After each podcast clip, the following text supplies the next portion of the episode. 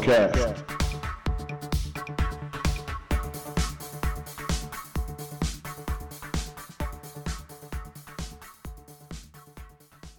Salve, salve portalenses! Está no ar o Ovalcast! Ovalcast desta semana. Não tem Rugby Championship, mas tem muito assunto sobre Tier 2, as seleções do segundo escalão mundial. Seis equipes entraram em campo. Tivemos os seguintes placares pela Copa das Nações do Pacífico, World Rugby Pacific Nations Cup. Estados Unidos 13, Samoa 10.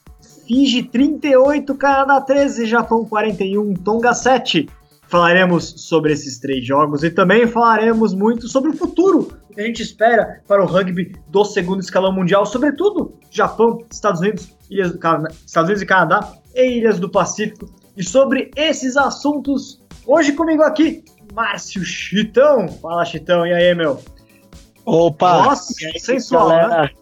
Ah, hoje a minha voz tá totalmente sensual, né? Graças a grande frente fria aí que veio ontem. Tomei um golpe gelado e aí viu no que deu, né? Mas vamos que vamos, o rugby não pode parar. Você achou que festa de criança era terceiro tempo, fala a verdade, Chitão. Ah, meu, eu eu sempre gosto de festa de criança, tem muito beijinho brigadeiro, é o que todo gordinho adora. Exatamente. E conosco direto do outro lado do Atlântico, ou do mesmo lado do Atlântico, que nós estamos do outro lado, dependendo de onde você está ouvindo o programa, evidentemente. Francisco Isaac, seja bem-vindo. Francisco, que está absolutamente chocado com a ausência de Diego Gutierrez, que é um primeira linha que resolveu jogar Seven Aside, o que é um absurdo, é uma afronta à comunidade de primeiras linhas, não é isso, Francisco? É verdade, acho que é uma não só uma afronta, mas vai contra a natureza do próprio primeira linha. Isto é uma traição máxima. Que se os primeiras linhas tivessem um cartão internacional de cidadão de, de, de prop, tinha que ser revogado ao Diego. Ou, ou, ou, tinha que ir a testes outra vez. Tinha que fazer o exame e ver se acertava quem que era o melhor pilar de todos os tempos, quem que foi o pilar que marcou na final de Pelos All Blacks em 2011. Essas coisas, não é? Mas eh, eu acho que o Diego errava todas. Porque agora ele é como a borboleta, transformou-se. Aquela, vocês não sei se viram aquele filme quando éramos miúdos de, de, das formigas e tinha os outros insetos, se não era da Pixar, era uma coisa assim, e que havia uma, lagart uma lagartixa uh, que dizia: Eu um dia vou-me transformar numa uma bonita borboleta e vocês vão ver. E eu imagino o Diego agora, tá, é uma bonita borboleta que acha-se uma, uma, terceira linha a correr ali pelo, pelo meio do campo, mas tudo bem. É, quer ser um terceira linha, né, meu? Diego revolucionando sempre o rugby mundial. Vou pedir vídeos, vou pedir vídeos sobre esse assunto aí pro pessoal do New Rugby da família, porque não dá pra, pra aceitar essa traição do Diego. É isso aí, vamos falar de Pacific Nations Cup, pessoal. Esses três jogos que eu passei os placares agora, uh, quero saber os destaques, quero saber de vocês o que vocês viram de positivo, o que vocês viram de negativo, aquilo que anima e aquilo que preocupa os senhores sobre esses dois jogos. Eu já vou começar dando os meus palpites, porque Primeiramente, Estados Unidos 13, Samoa 10. Tivemos um, um caso aí de arbitragem complexo, né? Até mesmo de pensarmos a questão do protocolo, porque apesar da vitória americana, uma vitória conseguida no apagar das luzes com, com o penal do, do AJ McKinsey, a Samoa teve um try anulado que poderia ter mudado o rumo da partida. Nigel Owens era o árbitro. Houve um passe americano que foi interceptado com os pés, um chute de um jogador samoano. E a, o auxiliar é, interrompeu a partida, chamou o Nigel Owens para, com, com relação a isso, interrompeu o lance que seria try. E, e na verdade a bola já tinha saído das mãos do, do jogador samoano. O Nigel Owens mesmo percebeu que não houve infração. De qualquer maneira, talvez pudesse ter o, o lance seguido até o seu desfecho final e depois retornado com o Tchemu pro lance a, a ori original, enfim. Uma questão aí de protocolo, né, Francisco? E também é, o que você achou de Estados Unidos e, e Samoa? Bem, vamos começar. Hum, eu acho eu sempre gostei muito de Nigel Owens. Há uns meses atrás fizemos um programa, ou um mês ou um ano atrás fizemos um programa com um árbitro do Brasil uh, em que ele falava quais eram os árbitros favoritos dele. Ele disse que era o Jacob Piper, mas para mim há de ser sempre Nigel Owens. Eu não vi este erro, mas depois eu fui ler algumas coisas, como já tinha dito antes do programa, e depois a tua descrição. Vale a pena as pessoas irem ver o lance, porque aquilo não há nada. É trai. Não há, não há discussão. Eu não sei o que é que o OCR viu, não viu, e já percebi que era um jogo sem uh, TMO. Eu acho que é importante os jogos terem TMO neste nível, porque encerra, uh, encerra várias dúvidas. Quando as pessoas dizem para que é que existe o vídeo árbitro, é para estes casos. O vídeo árbitro também não pode existir para conduzir todo o jogo, senão temos um Ben Skin, que é o TMO melhor do mundo de vídeo, de vídeo arbitragem, mas que às vezes arma sem árbitro e começa a dar sugestões. Mas fiquei preocupado pelos Estados Unidos. Os Estados Unidos. Uh, estão, estão muito, muito acima da Samoa neste momento, para a federação muito mais rica, uma, uma Superliga, tudo e mais alguma coisa. E a Samoa está nos últimos 4 anos na moda de baixo completa, como há, há 4 anos vimos, não é, Vitor? Antes do Mundial, a Federação decretou bancarrota e o World Rugby foi obrigada a intervir e a ajudar, e tem tido vários problemas para contar com atletas fora da Samoa e a própria identidade de rugby da Samoa parece estar a desaparecer ao, ponto, ao, ao, mesmo tempo que os jogadores mais velhos se vão reformando. Por isso, não fiquei impressionado com o jogo. Foi um mau jogo até por causa das condições, mas os Estados Unidos da América, eu nesta altura, tanto com a equipa praticamente toda, esperava muito mais. Então, Samoa, é, em momento de entre safra, não é uma, o elenco tão forte como no passado, apesar de ter vencido Tonga na semana passada. Os Estados Unidos é, conseguiu a vitória ali no, na Bacia das Almas, no apagar das luzes, mas de qualquer maneira é uma confirmação de que os Estados Unidos têm uma evolução muito impulsionada por conta da Major League Rugby, que vem aí já com dois anos de existência, fazendo a equipe amadurecer, né? fazendo o rugby dos Estados Unidos amadurecerem. É, os Estados Unidos nunca tinha vencido Samoa até o ano passado, venceu já duas vezes consecutivas, o que mostra uma nova época, uma nova era, talvez, para o rugby americano. Né? Sim, com certeza. Bom, deu para ver que a Major League tá dando frutos já a curto prazo, né? Tá, tá rendendo frutos e também bastante jogadores estão na Europa, então está incrementando mais ainda o rugby dos Estados Unidos. A gente comparando, os Estados Unidos está em 15 no ranking e Samoa 16. Então já tá para mostrar que os Estados Unidos já está se firmando que está acima de Samoa. Então Samoa vai ter que recolher frutos novos para para assim voltar a ganhar de, dos Estados Unidos. Eu gostei muito do abertura dos Estados Unidos, né? O Magnet. Ele, isso. Ah, essa rouquidão aqui tá foda. Não, não, mas é, o, os Estados Unidos conhecer assim Big Mac, McNugget, acho que vendia melhor, mais. Com certeza, vendia muito mais fácil, né? Afinal, eles são muito marqueteiros. E essa abertura do, dos Estados Unidos, ele fez todos os pontos, né, do, dos Estados Unidos.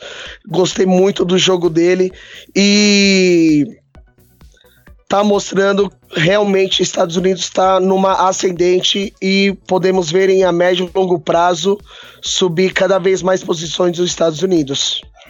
É, Chitão, é, é, Francisco, quando a gente olha também é, para Major League Rugby, né, tem aí entrada do Basta Roupa para ano que vem. É uma liga que começou a buscar. Começou com jogadores com uh, menos badalados, mas agora vai buscando alguns nomes maiores. Né? Também o Ben Foden já estreou nessa temporada. Enquanto Samoa, apesar da bancarrota que, que viveu a Federação Samoana, Samoa tem um projeto de entrar na liga, na nova Liga Profissional do Pacífico, que deve sair para o ano que vem. Tem uma equipe já formada chamada Cagifa Samoa, que tem muitos jogadores de Tonga no meio também, não é só de Samoa, mas é um princípio de tentativa de organização do rugby samoano, né? Exatamente. A, a comparação com os Fiji, com os Fiji já vamos falar aqui neste programa hoje, uh, Samoa carece de estrutura dentro da própria, do próprio de lógica de como vive o rugby. Um, eu não sei como é que está a nível de números no país, mas deve ser do, do, o desporto mais jogado uh, e com mais federados. Calculo que seja este, mas falta ali qualquer coisa para a Samoa voltar a crescer. E a mim preocupa em, em mundial que hajam aqui várias questões. Essa equipa pode ajudar a Samoa a dar um salto, mas até que ponto é que também não pode ser uma montra para os jogadores da Samoa menos conhecidos saírem depois para a Europa para o Super Rugby? É aí que está a dificuldade. A Samoa ao contrário das Fiji, têm menos impacto ainda em termos de, eh, de carteira e de convencer os jogadores. E eu não sei se os talentos que têm lá de, com 15, 16, 17, 18 anos não veem depois o Super Rugby e a Austrália e a, a Inglaterra e a França e a Nova Zelândia como soluções de carreira em vez de jogarem pela Samoa. A minha grande preocupação é essa. Acho que a equipa é excelente, é bem, muito bem pensado, mas em ano mundial acho que vem tarde. E vamos ver o que, é que acontece à Samoa neste mundial, porque perder com os Estados Unidos, da, eh, Estados da América da maneira como foi e como eles têm uh, apresentado o rugby deles, eu acho preocupante. É, e Samoa está no grupo com Irlanda, Escócia e Japão, Japão que a gente vai falar mais ainda na sequência, né? Além de Rússia também, que, é, que vem crescendo, apesar de não ter se classificado pelos seus resultados e sim pela, pela Copa do Mundo e sim por conta da, da dos, dos, atletas irregulares de Espanha e Romênia, né? Bom, o famoso tapetão. Tapetão. é, bom, pois é.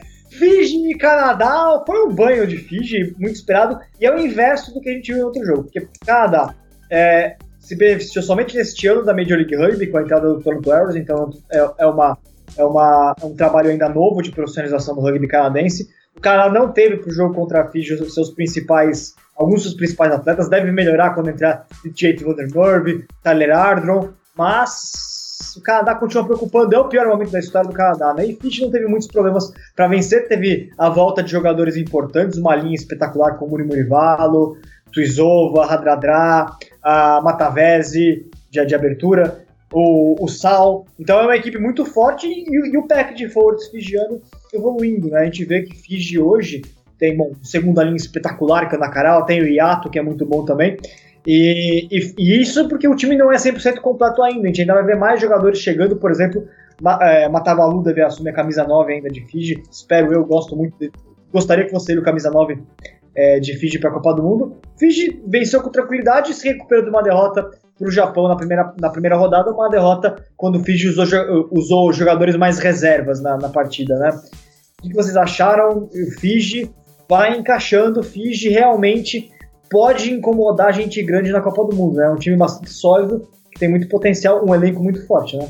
Ah, com certeza. Eu vejo o Fiji tá, tá evolu evoluindo bem. A primeira linha, que era um dos pontos mais negativos de Fiji, está começando a se construir e fazendo um time por completo, né? Que a especialidade de Fiji é o Sevens, né? Tanto eles foram campeões olímpicos em 2016 no Rio e tá começando a encaixar tanto a força do 15 quanto o rugby mágico do rugby sevens que eles sempre tiveram. Mais estruturada a equipe, então, né, Francisco? De ver jogadores. A gente já, como o Chitão bem colocou, né, primeira linha é um problema histórico. A criação também é um problema histórico de Fiji. A criação, digo, jogadores de Scrum of abertura que não costumavam ser nos últimos anos é, tão estrelados quanto o restante da, da linha fijiana, né, porque é, a estrutura do Sevens é diferente, então são posições um pouco mais específicas, mas que evoluiu também nos últimos anos, então é uma equipe mais, mais completa do que era no passado. Talvez seja o melhor time de Fiji que a gente viu recentemente. Né? Uh, concordo em absoluto, Vitor. Acho que há aqui uma coisa uma questão muito importante a ver é as Fiji nunca podiam contar com a melhor equipa por causa da maneira como eram geridos o gerido da equipa.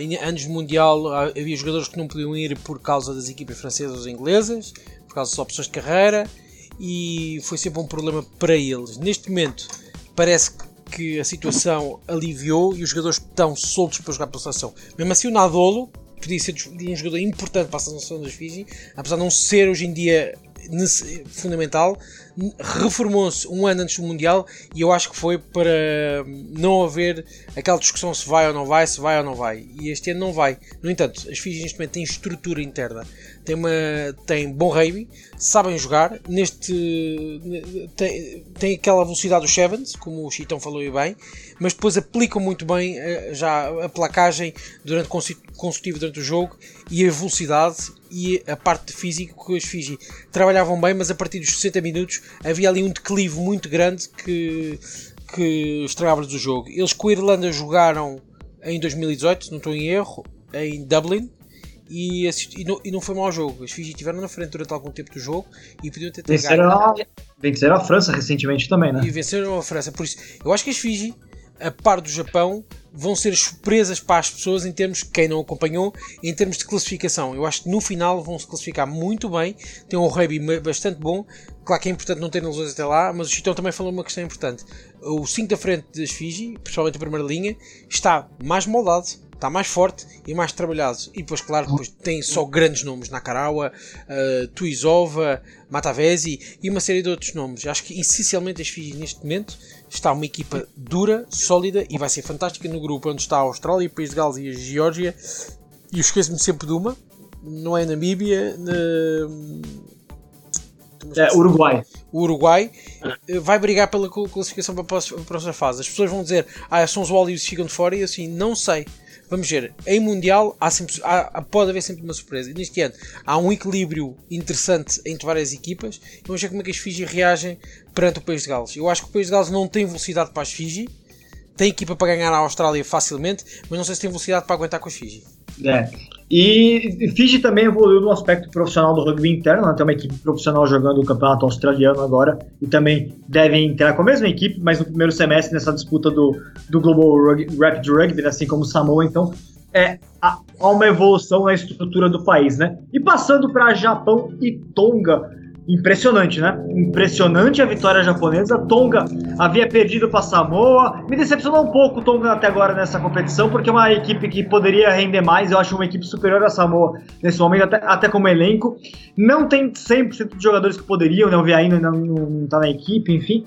Mas, mas placar muito elástico, né, pro Japão. O Japão se impôs, aliás, curiosamente, os dois primeiros trás do Japão de jogadores que é, nasceram em Tonga, né, foram naturalizados japoneses, o, o Mafi, que tá faz muito tempo no rugby japonês, e o Valu, é, que, e, só que na verdade, assim, antes que alguém reclame né, da questão dos jogadores naturalizados do Japão, é, o Japão tem jogadores japoneses de nascimento extremamente importantes, e a entrada desses jogadores é, de fora, na verdade, é um processo de incorporação, de, de, de, de que, que, vem, que vai muito mais além. Né? O Japão oferece condições de profissionalismo que os jogadores não teriam em outros lugares. E esses jogadores querem defender a seleção japonesa, não é simplesmente uma, uma situação é, de. Não é uma situação de naturalizações na marra ou algo do gênero, né? Como o Qatar, por exemplo, vive fazendo aí no, no, em outros esportes, né? O Japão não. Tem um, oferece uma estrutura diferente para esses, esses atletas e tem um prato muito sólido, né, Francisco? É verdade. O Japão, e tu falaste bem da questão das naturalizações, que as pessoas vão começar a dizer que não são japoneses, não é verdade. Tem uma equipa muito japonesa, tem jogadores que vieram de fora, mas que culturaram-se ao Japão, até, até, até modificaram o nome deles para serem nomes nipónicos, por isso é uma, uma, uma, uma seleção que soube caminhar nos últimos 4, 5 anos. O trabalho do Eddie, do Eddie Jones não acabou ali, continuou.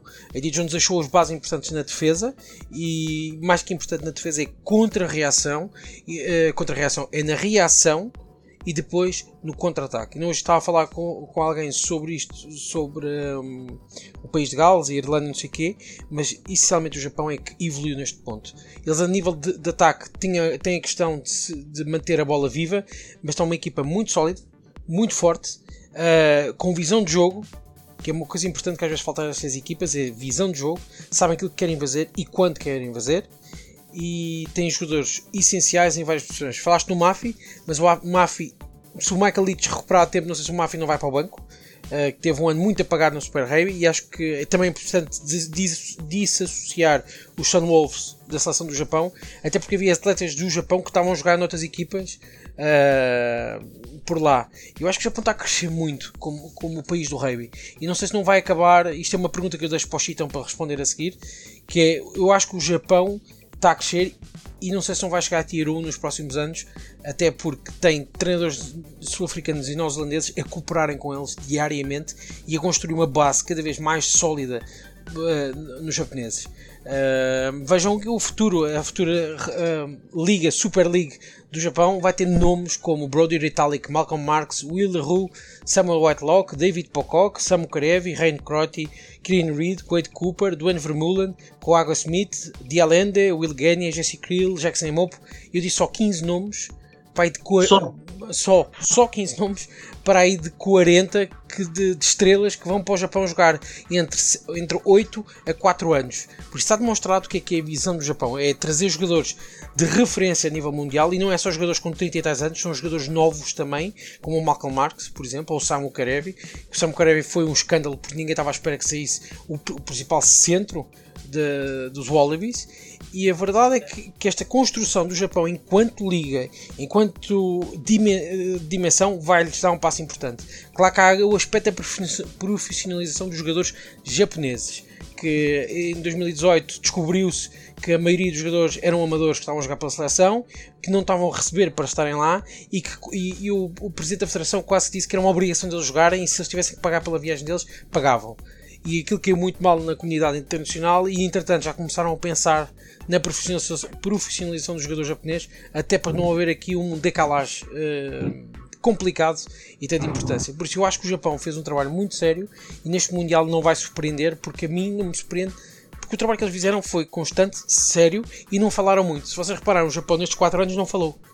Andou sempre calado, andou sempre a fazer os resultados, andou sempre a crescer jogaram com os All Blacks uh, uma ou duas vezes. Tem tido. Empataram com a França. Empataram com a França, tem tido All Blacks a irem lá, que é essencialmente isto.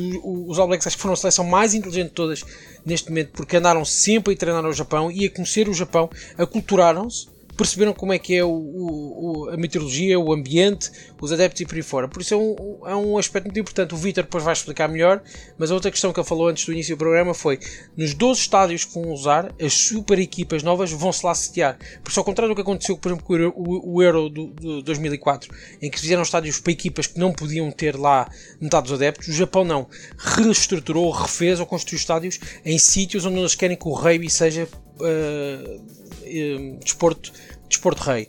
E neste momento está com um crescimento absurdo. Por isso vamos ver o que, é acontece. É, eu acho lamentável que você acha que o, que o estádio do Beira-Mar não está sendo bem usado. Repara, pior que o Beira-Mar é onde vai jogar, onde jogou-se a Supertaça de Portugal, que não tem equipa. É, é o, o, do, do Faro? Do Algarve. É do Algarve. Ah, é, é, é, Lolé, na verdade, né? Exatamente. E tem o, e tem o de União Leiria também, que tá na terceira divisão, né? Exatamente. Mas, então, todos os estádios da Copa do Mundo terão equipes. E isso tudo vai substituir, na verdade, o São Ovos. Mas antes de mais nada, ainda vou passar a bola pro Chitão comentar sobre o jogo. Mas só para um detalhe, né, é, Francisco? A gente teve é, os São Ovos ao longo dos, dos, últimos anos. Muita gente olha pro São Ovos e fala: ah, os São Ovos só perdem. Mas apesar de perderem muito mais do que, do que vencerem, tem um papel também de desenvolvimento do, da, da seleção japonesa, né? Teve, tem, teve alguns bons momentos ao longo desse, desse trabalho, a equipe do São Wolves, né? Tem, há, deixa-me só dizer isto antes de eu falar, que é, é importante perceberem que o Shan Wolves para, para, para, para, as grandes empresas japonesas é indiferente. Porque as, as, as grandes empresas japonesas querem apoiar as suas equipas. Os Sun Wolves é. saírem no Super Rugby até vai ser uma vantagem. Pode ser, a gente vai falar mais sobre isso. Chitão, Falamos de, de, de produção de, de, talentos, inclusive, que esse time japonês mostra. O Japão tem vários jogadores nascidos no Japão que são essenciais para a equipe.